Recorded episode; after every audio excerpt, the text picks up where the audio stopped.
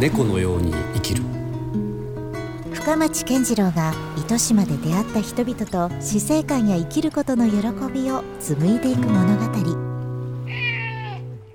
あのまあここ数年特に言われているいわゆる例えば野菜とかでも、はい、いわゆる生産者の顔が見えるものが、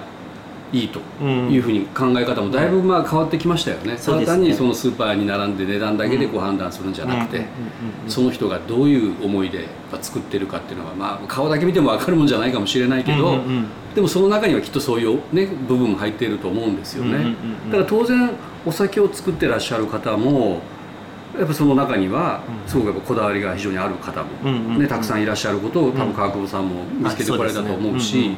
でもそれは伝えれないですもんね。その作った方は買う人にね。そうなんですよ、うん、なんか、まあ、よく僕のあの一番ちょっと信頼するというより、はい、一番あの仲良くしてくれてる、まあ、自分の人生をある意味変えてくれたような酒造さんがあって、うん、あのひらがなで中村とか玉露とかって、まあ、鹿児島の霧島にある中村酒造場の中村信也さんっていう方なんですけど、うん、彼があの言って言ったのがやっぱりどんなに自分が心を込めて、うん訴えたとしても10分の1しか相手に伝わらないと思う、うん、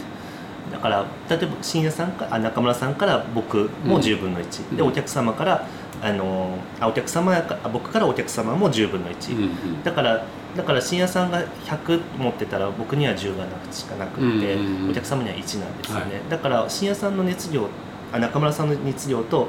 お客様の熱量ってまあ100倍違う、うん、でももちろん100倍違うのは間違いないんですけど、うん、でも深夜さんっていうか最初にやっぱ上流となるそういうところに1万だったり10万だったり熱量を伝える能力があれば、うん、やはり10分の1でも彼が10万持ってたら僕に1万伝わってお客様には1000伝わるというか、だからそのしっかりとなんかこう熱量を持って伝えられることというか、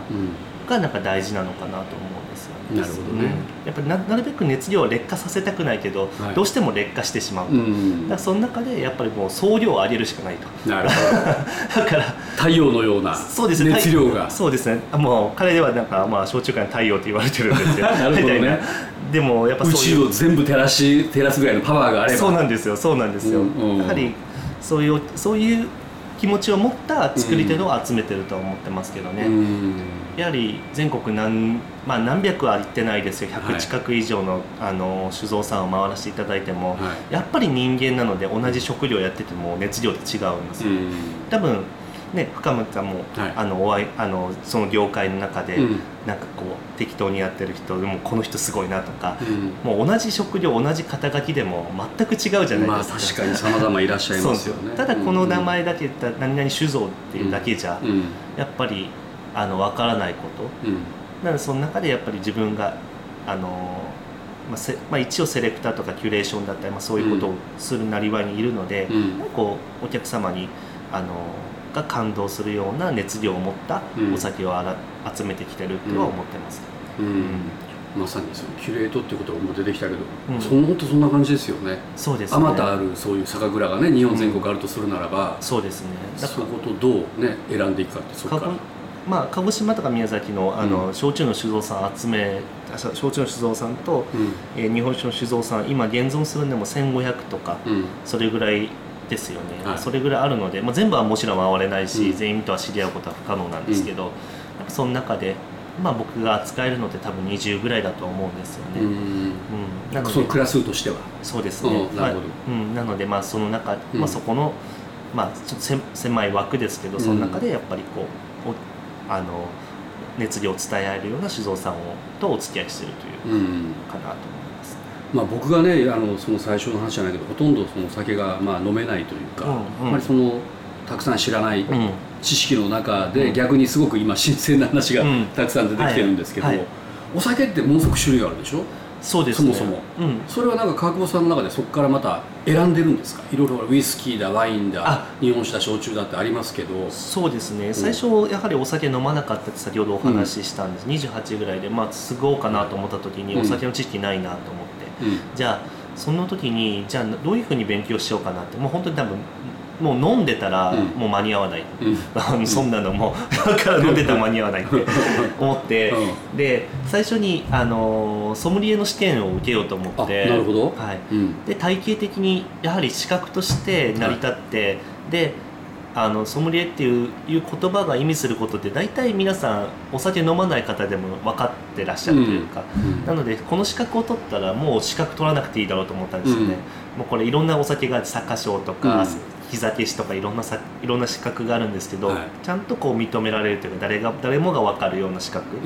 で一旦一応難しそうだからこれ以上の、まあ、それ以上の資格ももちろん何個かあるんですけど、そういうところをなんか取って勉強しようと思って、うん、ソムリエ試験を3年ぐらいかかって受